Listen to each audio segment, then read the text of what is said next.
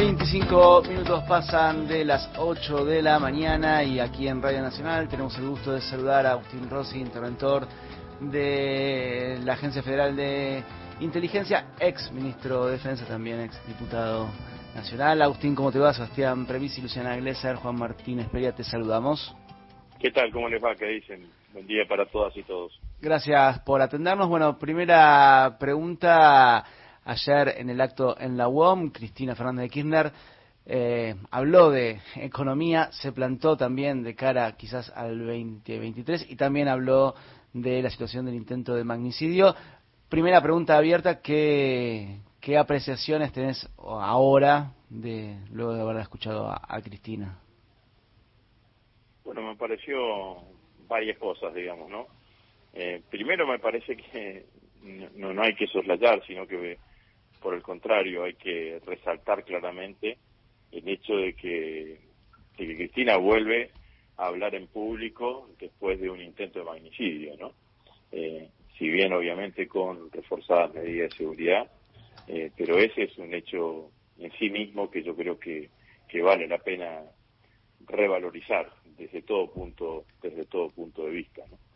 eh, por decirlo de alguna manera si alguien la quiso amedrentar no lo consiguieron en, en, primer en primera medida después eh, creo que el discurso fue un discurso que tocó diferentes diferentes aspectos. Yo me quedo fundamentalmente con el compromiso nuevamente reafirmado de Cristina de que va a hacer todo lo que esté a su alcance y que va a tomar todas las decisiones que tenga que tomar para generar condiciones para que en el 2023 no vuelva a la derecha.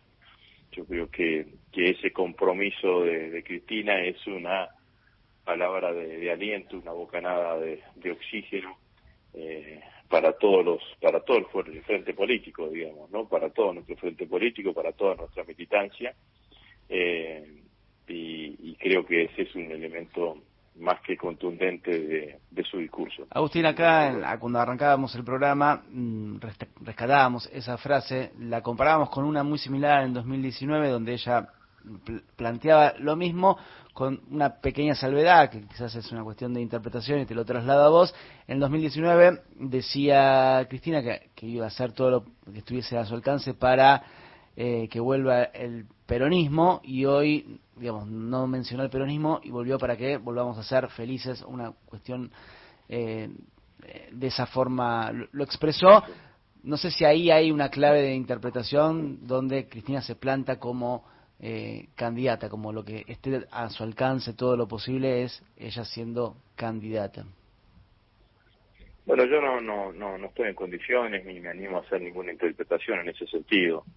Eh, la verdad que, que, sobre las interpretaciones más finas, eh, sobre lo que dijo Cristina, sobre lo que quiso decir o las intenciones, bueno, eh, o lo que cada uno interpreta, lo que cada uno lee, es lo de cada uno. A mí eh, me alcanza y me sobra con esto que, que escuché, porque creo que en un movimiento político, en un espacio político como el nuestro, en donde a veces uno se encuentra con, con, con, con nuestros militantes que, que necesitan esa inyección de optimismo, esa, esa fuerza, ese traslado de fuerza que es de alguna manera lo que expresó Cristina en el día de, ayer, eh, me parece que eso es lo importante. Después, ¿qué, es lo que pasará? ¿Qué, qué, ¿Cómo se resolverá? Escapa a, a, mi posibilidad cierta de hacer un análisis más allá de, de, un, de ponerme en el lugar de comentarista, que no lo soy, porque soy un dirigente político con responsabilidades. Vuelvo a decir, para sintetizar, eh, creo que hay un valor en sí mismo eh, del hecho de que Cristina vuelva a estar en un acto público después de, del intento de asesinato que sufrió. Punto número uno. Punto número dos, me quedo con ese compromiso enorme de voy a hacer todo lo que tenga que hacer para que los argentinos sean felices o volvamos a ser felices o para que, interpretado, para que eh, hacer el esfuerzo para que la derecha no vuelva a ganar en Argentina. Buen día, Rosy. ¿Qué tal? Luciana Glesar acá. saluda. ¿Qué tal? ¿Cómo va, Luciana? Otra de las cuestiones eh, que tocó Cristina tiene que ver, por supuesto, con el ámbito judicial, con la causa que investiga el intento de magnicidio y una de las interpretaciones es que directamente involucró al, a parte del espacio político opositor o por lo menos en el, en, poniéndolo como cómplice. ¿Cuál es tu lectura? Bueno, habló sobre el financiamiento, ¿no? Eh, sobre empresarios que que, claramente están asociados al espacio político de Cambiemos y que tuvieron, están asociados al gobierno anterior de Mauricio Macri, eh, que fueron los que generaron un financiamiento a la estructura de Revolución Federal disfrazado en aportes eh, o en compras de, muebles a la campitería de Morel. Eh, a mí me parece que, que que el, hecho del magnicidio es tan importante en sí mismo que lo que genera decepción es que aparecen líneas de investigación que no se profundizan adecuadamente. Y yo creo que un hecho de estas características merece un compromiso de la justicia en cuanto a la que la investigación sea lo más profunda posible y si después no se concentran la cantidad de pruebas necesarias, eh, entonces, bueno, se puede dejar de lado esa línea de investigación.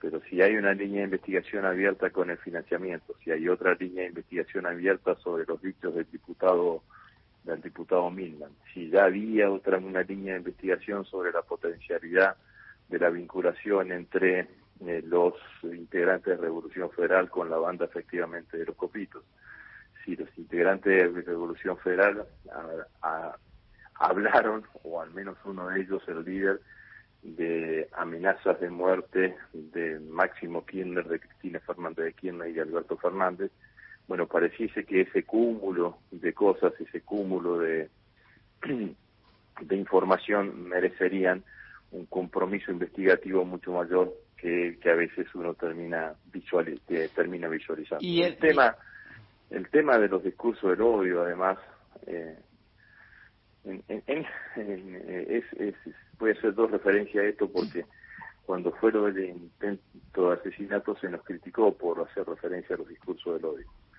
El fallo de Martínez de Giorgi, cuando que, que, procesa a los cuatro integrantes de Revolución Federal y que no los puede mantener en prisión preventiva porque ya la Cámara, anticipándose, les había devuelto su libertad, anticipándose al fallo de primera instancia del juez, eh, Cámara absolutamente referencia a que los discursos de a que la situación de los discursos del odio mantenía sistemáticamente en el tiempo y con, contundencia eh, pueden llegar hasta el extremo de racionalizar, de generar las condiciones para racionalizar un homicidio.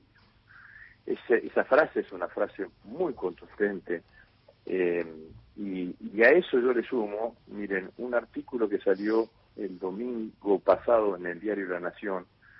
Eh, lamentablemente salió en la versión papel, no salió en la, no está en la, no está en la versión web, en la página web no estuvo nunca, que es eh, un, un, artículo tomado de una nota del New York Times. Eh, ese artículo hace referencia a la agresión que recibió el esposo de Nancy Pelosi, según usted, que es la presidenta de la Cámara de Diputados de Estados Unidos, que alguien ingresó, intrusó su casa eh, que, como no la encontró a Pelosi, lo que hizo fue intentar agredir con un martillo a, al, Puedo, hago una salvedad porque le doy contexto. Cuando ocurre el, el, avance sobre el Capitolio, a una de las personas que iban a buscar directamente era Pelosi, los, los trampistas.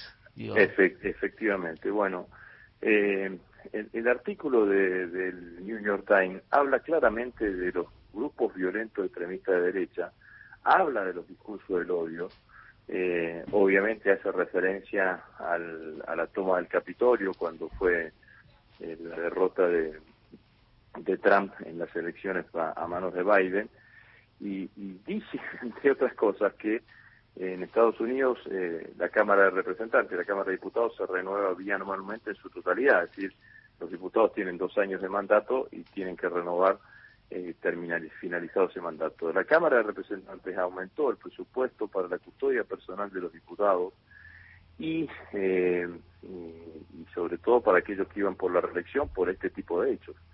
Entonces, hay un, una situación que es el crecimiento de estos grupos violentos extremistas de derecha los, los llaman aceleracionistas para no denominarlos neonazis, en, Europa, en Estados Unidos, y yo creo que esa expresión empieza a tener un tipo de cabida aquí en nuestro en, en nuestro en nuestro país. Por eso eh, fue eh, y merece ser criticado nuevamente muy mezquino la actitud de Bullrich como principal como presidenta del principal partido de la oposición de no condenar el intento de asesinato el intento de asesinato para con Cristina porque si la dirigencia política deja abiertas fisuras eh, que, fisuras que parece que son condescendientes con las acciones de estos grupos o condescendientes o legitiman en algún lugar las acciones de estos grupos, eh, la verdad es que no se cumple con el,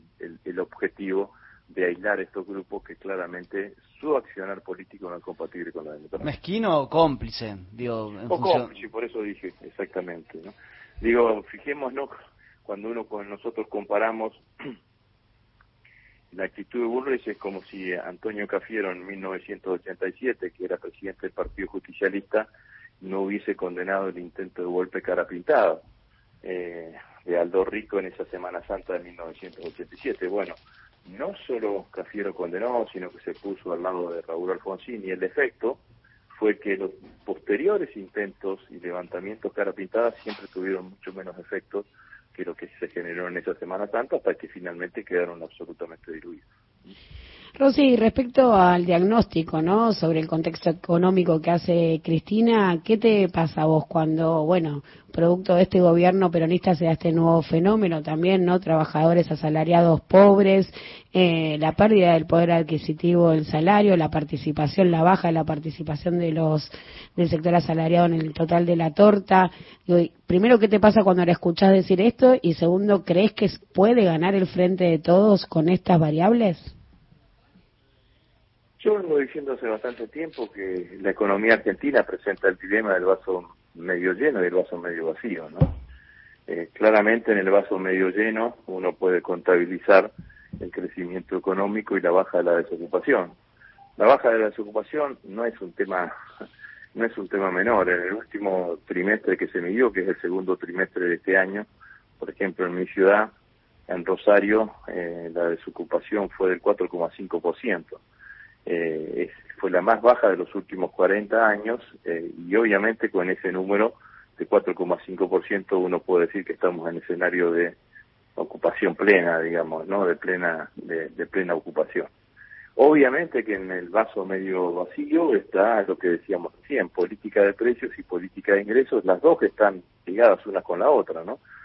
Porque una política de precios que no controla la inflación impacta claramente en el poder adquisitivo en el poder adquisitivo del salario y eso son eh, las acciones eh, que, debemos llegar a que debemos tomar o las decisiones que se deben tomar y en eso seguramente está trabajando el ministro de economía para eh, tratar de, de, cumplir con esos objetivos no de mejorar el poder adquisitivo del salario y junto con la mejora del poder adquisitivo del salario o también concomitantemente con la mejora del poder adquisitivo del salario, controlar el sistema de precios de la el sistema de precios de la Argentina. Claramente que esas son las cuentas pendientes que tenemos, que eso es donde tenemos que trabajar, lo reconocen absolutamente todos. Lo dijo Cristina, lo reconoce Sergio Massa, lo reconoce el presidente. ¿Hay margen de tiempo para dar vuelta a esa, esa torta? Sí, sí, sí. Eh, vamos a tener aprobado un presupuesto con, con una amplia con amplio consenso con una amplia mayoría me parece que los objetivos puestos ahí en el presupuesto están son los objetivos eh, que cumpliéndolos nos van a nos van a nos van a, eh, a poner en situación de empezar a revertir esto que describíamos anteriormente. Por último, arrancábamos preguntándote por, por Cristina y en función de su frase, si iba a ser o no iba a ser candidata, eh, preguntarte si crees que Alberto eh, va a ser candidato el año que viene. No lo sé, será una decisión de él. A mí me parece bien que lo piense, digamos, ¿no? Cualquier can, cualquier dirigente político que que llega a un cargo, sea intendente, sea gobernador, y que tiene la posibilidad de, que la Constitución o las leyes le permitan imaginarse un periodo en la reelección, lo, lo piensa. Así que Eh, me parece bien que, que lo piense y, y después será la realidad en el momento que y la realidad lo que él piense alrededor de la realidad que cuáles son las decisiones que se van a tomar. Vía paso digo, para seguir en la polémica no yo en eso quiero quiero hacer una diferencia porque si no parece que si uno está a favor de las pasos inmediatamente está a favor de la reelección del presidente. Eh, yo no, no, no, trato de, de, de, separar una cosa de la otra. Yo defiendo las pasos porque creo que es lo el mejor sistema electoral para tener un sistema político relativamente estable. Eh, yo voté la ley de las pasos, era presidente del bloque de diputados en el año 2009 y en ese momento esa idea de Néstor y Cristina, ambos eh, pensaban que con, con paso lo que se iba a generar es un sistema político más estable. Y hoy, independientemente de lo que tenemos, de las diferencias que existen en el sistema político, tenemos dos coaliciones que concentran el 90% de las expectativas de los argentinos. ¿Eso por qué es? Porque las pasos permiten que los que piensan distinto, que los disidentes, que los que tienen una mirada distinta sobre lo que sobre lo que se decide, puedan expresar esa disidencia hacia el interior de las coaliciones.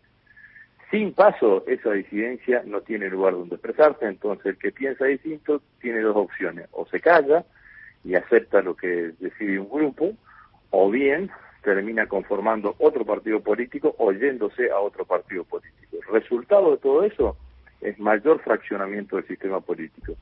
Mayor fraccionamiento del sistema político, mayor debilidad del sistema político. Entonces, mi opinión está dada independientemente de cualquier consideración de la coyuntura. Yo creo que este un sistema electoral como el que tenemos en las PASO fortalece un sistema político con grado de estabilidad más fuerte que si no lo tuviésemos. Agustín, muchísimas gracias eh, por este diálogo con Ala Fuentes. Bueno, gracias a Dios. Pasa Agustín Rossi, interventor de la AFI, ex ministro de Defensa, ex diputado de la